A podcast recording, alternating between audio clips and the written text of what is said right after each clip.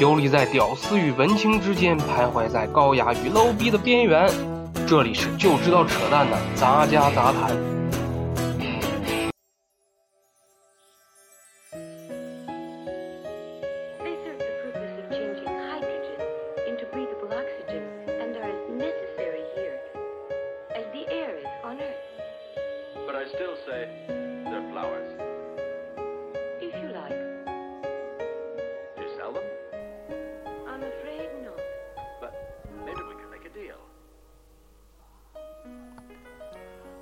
大家好，这里是就知道扯淡的杂家杂谈，我是主持人 Loser，欢迎大家收听最新一期的节目。今天想跟大家聊一下关于播客和自媒体的一些话题。之所以想聊这个话题啊，是因为前一段时间有大批我非常喜欢收听的播客节目都在找搞周年活动啊，然后我也算有感而发吧。然后，于是乎我就有有了一个想法，哎，要不然我做一期关于播客的话题吧。呃，一直有很多我周围朋友圈里的朋友不是很理解，或者是说了解什么是播客啊？播客跟传统意义上的广播到底有什么区别？我就想给大家介绍一下啊，关于播客，关于。呃，由播客引申而来的一些关于自媒体的一些事情。随着互联网时代的到来啊，好多事情都发生了改变。在我们传统意义上的媒体啊，有什么呢？比如说有一些纸质的平面媒体，比如说报纸啊、杂志啊，还有一些视频媒体，比如说电视台，再就有一些声音媒体，比如说我们听到的广播电台。当互联网时代来临之后啊，这些产业都会发生一些改变，都会给它加入一些互联网的属性。于是乎，就诞生了后来出现的，比如说一些视频网站，比如说一些门户网站，再就是我们现在今天所要谈论的这个话题，就是播客。播客这个名字其实就是从英文当中的 podcast 和 podcasting。音译加上意译，给它翻译过来，这么一个非常巧妙的一个中文名字，当初也不知道是谁想的啊，也是挺有才。虽然我开始说播客节目真正发展或者是壮大起来的时间是互联网时代的到来，但是远在互联网还没被发明之前的一九七零年，就有人已经开始为。各大的电台还有广播类型的节目，提供了为当时的一些音乐，还有一些谈话类型的节目，把它转换成数字格式。转换成数字格式之后，就可以方便传递了嘛。然后之后，互联网的诞生，就已经开始有一些人把自己录制的音频和谈话类型节目上传到所谓当时的互联网上。然后说到播客，嗯，我们还不得不提到另一家公司，就是著名的苹果公司。在苹果发布了 iPod，然后改变世界了，听 改变世界所有人听音乐的习惯。然后他在2005年发布了第五代 iPod，然后在这个 iPod 当中，他们宣称可以自己可以播放视频文件了。然后，这也就是当时作为视频播客成为当代那代 iPod 的一个非常主要的一个卖点。因此呢，在当年苹果首页最新的广告当中，也特别提到了，呃，第五代 iPod 具有播放音乐啊、浏览照片啊、收听有声读物，还有音频播客和视频播客的一个特点。随着苹果产品在世界范围内的影响力呢，然后播客这种形式也在世界范围内迅速的流行了。说到收听播客啊，我不得不提到我的一个朋友啊，就是我之前另一档节目《无用百科》的那个主播啊，王胖子。我最开始并不知道有播客，或者是说叫 Podcast 这种东西的存在啊。如果我没记错的话，应该是三四年前，他在 iPhone 上发现了有 Podcast 这个应用，他就推荐给我了，说你听一下，这上面有一些非常有趣的节目。然后当时我手里面有一台 iTouch，嗯，我就 也点了一下，哎，发现还不错，跟其他传统媒体的那种广播类型节目不太一样。他们的话题，呃，更加自由啊，更加扩展，而且没有广告。最主要的是什么呢？它收听的时候是可以下载下来，你随时随地都可以听，即使你没有网络，你都可以听得到。节目非常多，特别的棒，我一下子就喜欢上这种东西了。记得在最开始收听节目的时候，真是漫无目的，不知道该收听什么。只能看一些首页的推荐，嗯，那个时候我记得有的聊播客，嗯，还有糖蒜，呃，都是在非常首页的位置，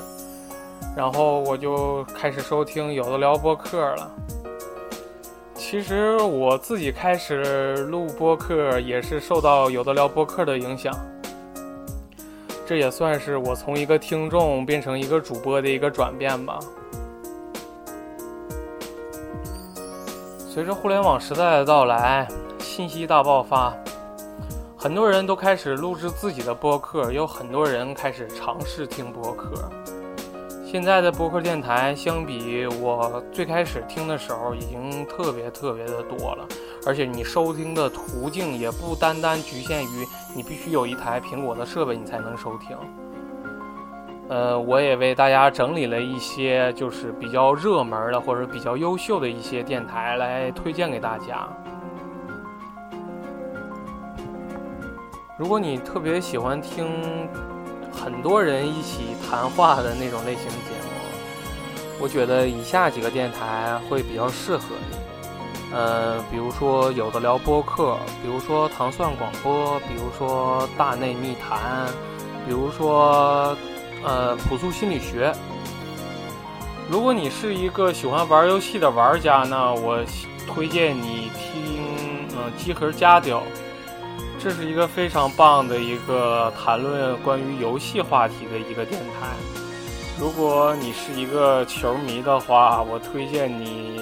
呃聊个球，这个电台名字非常逗啊，叫聊个球。聊个球，顾名思义啊，就是关于足球话题的一些节目。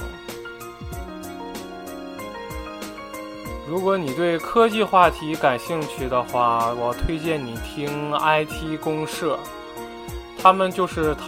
讨论一些关于 IT 圈和互联网圈的一些话题。如果你喜欢听一些个人类型的节目，就是一个人在讲单口的这种，嗯，你可以听一下逻辑思维，嗯，非常有名的逻辑思维，然后还有高晓松的晓松奇谈，嗯，老梁的老梁观世界，呃，还有大狗熊的大狗熊有话说，啊，当然还有我自己的杂家杂谈。如果你喜欢听一些闲扯类型的节目的话，我会推荐你两档节目，这个是我个人比较喜欢的。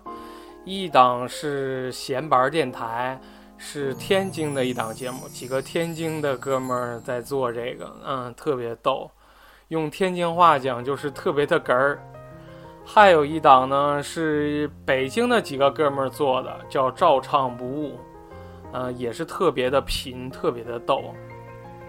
如果你喜欢听鬼故事的话，我想《鬼影人间》应该特别适合你。呃，这个是王胖子特别推荐的。说完播客节目，我们来说一下关于收听播客节目的一些方式。现在由于智能手机的普及，你收听特别方便。如果你是苹果手机用户的话，你几乎可以什么都不用下载了啊，因为苹果手机自身是带一个。呃，播客的一个应用，你只需要点开你手机的播客，然后你就可以搜到我之前上面推荐的所有节目。如果你是安卓手机的话，你可以下载啊，比如说现在比较火的喜马拉雅、荔枝 FM，嗯，还有网易云音乐，呃，什么懒人听书啊，全都有。你下载这些应用到你的手机里，然后你需要简单的进行一个注册和登录。现在绝大多数的收听平台都支持微博或者是微信账号的直接登录。你登录之后呢，然后你就可以进行搜索，搜索我上面所说的那些节目，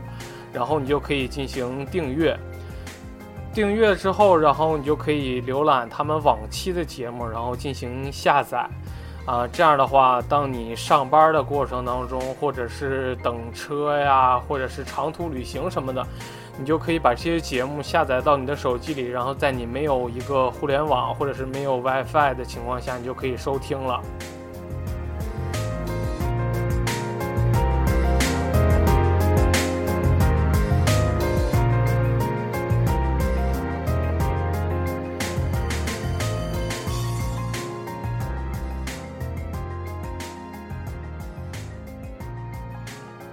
我有时候都在想，为什么现在播客这么多？其实我觉得主要原因都是因为互联网时代的到来。互联网时代改变了很多事情，比如我们现在收看电视、电影、电视剧的方式啊，包括我们收听歌曲的方式，甚至现在我们收听广播的方式都有发生了改变。嗯，我们不再局限于每天守在固定的时间来收看固定的节目或者收听固定的节目，而我们想根据自己想听到的内容来进行选择，这可能就是互联网给我们带来一个非常重大的一个改变。与此所带来的另一个改变就是，每个人都想备受关注，都想通过互联网来表达自己对。呃，整个世界和一些社会上一些现象的看法，这也就是为什么那么多自媒体也随着互联网时代的发展，呃，也跟着诞生了。说到自媒体，自媒体的形式其实有很多，比如说我之前提到的播客，它是以声音性质啊进行传播的。还有比如说视频博客啦，还有一些文字的博客啦，甚至你每天发的朋友圈、你写的微博都可以被叫做自媒体。既然被叫做媒体，那就你势必会有一些影响力，不管是对你周围身边的朋友，还是对很多收听你播客节目或者是。呃，订阅了你的视频播客节目的一些朋友都会有一些影响力。呃，说大一点，你会对这个社会带来一些影响力。关于这个影响力的话题，我觉得一个一个电影非常具有代表性。那个电影就是陈凯歌导演的那部叫做《搜索》。搜索那部电影剧情并不复杂。它主要讲述的是一个上班的一个女白领，嗯，在医院一次检查当中，发现自己得了一个非常难治愈或者是无法治愈的一个绝症，然后她那天心情非常不好，然后她在坐公交车的时候，然后突然一个老大爷上来了，然后她心情不好，然后老大爷想让她给他让个座。没有没有让那个做，因为他心情不好，说了一些不太好听的话。这个时候呢，就有一个人用手机录下了这个整个事件的一个过程，并上传到网上，然后通过互联网进行一些发酵，把这个事情引向了一个跟原本事实非常完全不同的一个发展方向，直至最后导致这个女主角整个生活都没有办法进行下去了，再加上她有绝症，然后。他最后只能选择了自杀这条路。其实这个电影就很好的证明了，随着互联网、手机、微信、博客、个人播客这种种种带有媒体性质类型的一些互联网产品，逐渐的与我们生活变得更加呃密不可分。其实说白了，就是我们生活当中的一部分。举一个非常简单的例子。你早上起来做的一第一件事情，除了睁眼睛之外的是什么？其实说白了就是在摸手机。你早上起来第一件事情一定是拿开、拿起你的手机，然后打开看一下，你可能刷一下朋友圈啦，或者是刷一下播客啦，或者是看一下新闻。其实这个就是我们现在已经非常常见的一种生活状态了，尽管可能有些人并没有意识到。还记得冯小刚在《手机》那部电影里提到了一个台词，非常非常具有前瞻性。那句话就是“手机就是手雷”。现在我们所有生活当中很多东西都已经开始围绕着手机这个我们天天都把在手里面的东西，围着这个东西转了。比如说你现在的你的支付方式都已经。围绕着手机转了，你可能去打个车啦、订个房啦、买个飞机票了什么，你都可以不用再拿什么钱包，直接一个手机就搞定了。随之而来的呢，就会发生一些问题，就是当你在生活当中遇到一些事情的时候，你用手机拍下了一些东西，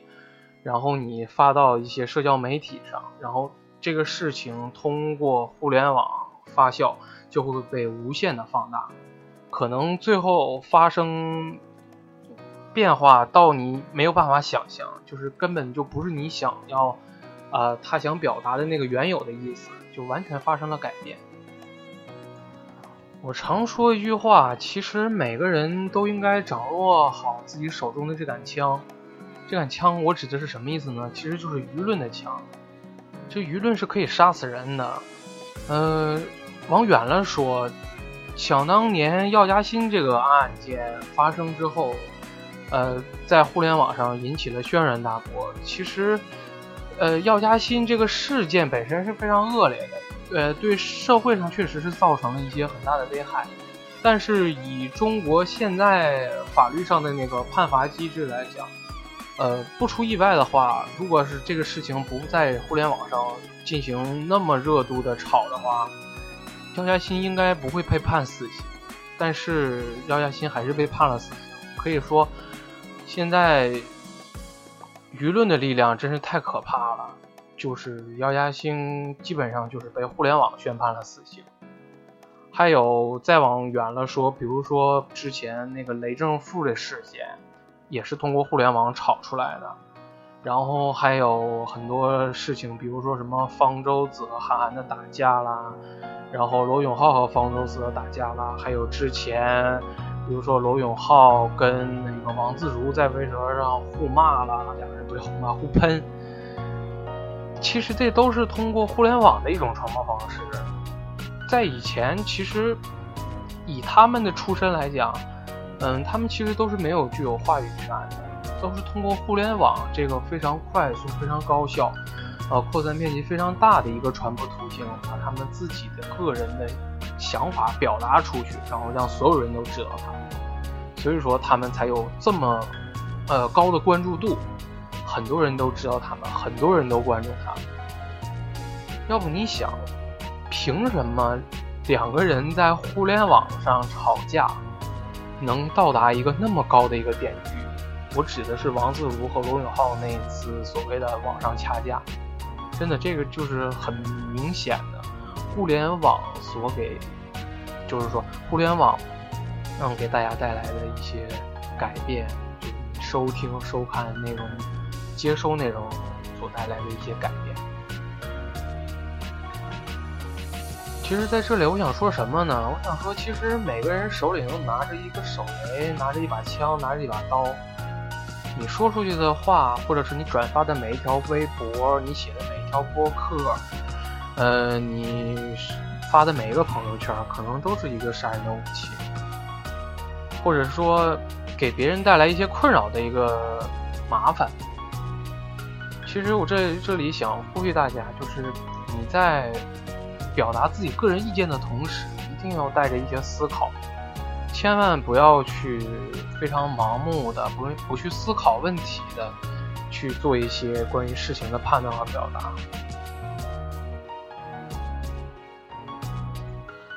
非常有趣的是，在我录这期节目的时候啊，在互联网上又出现了一个非常有趣的一件事情，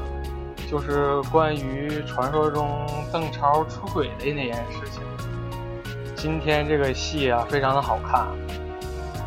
当初发这个事情的那个所谓的那个博主，不知道他是娱乐记者还是狗仔队。发现他的个人验证跟任何一家娱乐媒体都没有关系，他是一个纯个人身份的一个所谓专门报道一个娱乐新闻的一个博主，非常有趣。他在微博里面口口声声的说啊，他接收到了很大的公关压力，但是大家一定要放心，我一定会把这个事情披露出来的。我非常搞不清楚的一件事情，他到底是做这些事情到底是为了什么？说他是为了钱吗？我不信。公关压力的话，一定会给他不少钱。为什么一定要把这个事情抖了出来？说白了，这个背后可能会有一些跟钱没有关系的一些事情。到底这些事情是什么呢？我可能搞不太清楚。我觉得可能还是关注度的问题吧。如果他一旦把这些事情爆了出来，呃，这样的话，关注他的人一定会认为，哇，这个人非常有能力，呃。这么爆炸的一个新闻，他都知道，他都能顶住这么大的压力，都爆了出来，大家都关注他。其实这个就是整件事情他所能坚持下来的一个真正的一个原动力，这是我个人认为。关于个人影响力而间接影响到我们平常生活，呃，我想举一个真。呃，一个最最最最恰当的一个例子吧。呃，还记得那年，嗯，日本的那个福岛核电站发生了核泄漏，然后开始在互联网上出现了这么一条谣言，就是说，呃，福岛核电站泄漏了啊，影响到了海水，然后呢，由于我们 的那个大海和日本海是相连的嘛。所以说，导致我们附近海域也可能受到了核辐射的污染。这样的话呢，就影响到了我们 平常吃到的那个盐的那个安全性，然后就会发生一个非常有趣的事情。在我看来，这是近几年来非常可笑的一个事情，就是发生了大面积的，呃，老百姓到超市或者是到，呃。小卖店啊，或者是便利店什么的，去抢盐的一个非常可笑的事情。这是我亲眼所见啊，就是一个大妈捧着整整一箱盐啊，可能我觉得这个这箱盐她可能这一辈子都吃不了那么多，她捧了一箱盐，然后就回家，还兴高采烈的说：“哎呀，这个太不容易了，我费了好大劲才买到，真的非常可笑。”造成这个原因其实很简单。就是因为我们每个人都点了一下那个转发键，我们每个人把这个事情都转发了一遍，通过口口相传。其实这个就是一个自媒体影响力的一个体现。我们每个人都是传播的一个途径，我们每个人其实对其他人都是对都是有影响的，要不然不会发生一个那么可笑的一个事情。行了，节目也差不多了，我也大概想说完，想扯完了。大概想表达的意思，我想大家也该都明白，就是千万要时刻的记住，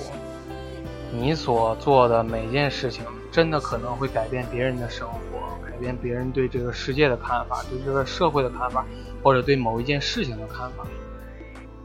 行了，今天的节目就到这里了。欢迎大家收听这一期的杂学杂谈，欢迎大家继续关注。在节目的最后，感谢几位朋友为本期节目做出了非常巨大的贡献。他们有秋生、娘媳、多拉，还有的好朋友高俊，还有呃 Loki、一周，还有奶昔。还有伽椰子，还有董小卓，还有一直对杂家杂谈非常有帮助的我的好朋友陈博，还有菲菲，特别需要感谢菲菲，菲菲帮我录制了稍后你们会听到的 ED 部分。嗯，还要感谢有的聊播客非常著名的听友。百度路，嗯，还有海马老师。最后还要预祝有的聊播客四周年生日快乐！一直都非常喜欢你们的节目，一直都在收听，希望你们能继续下去。好了，就这样了，再见。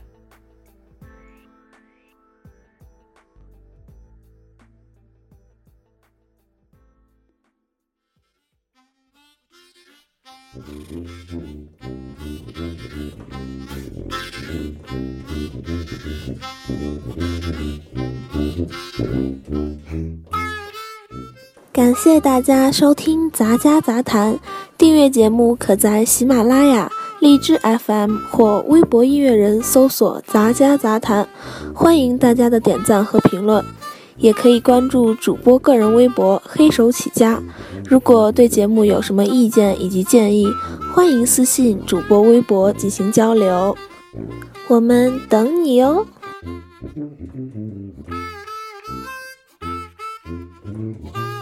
Thank you.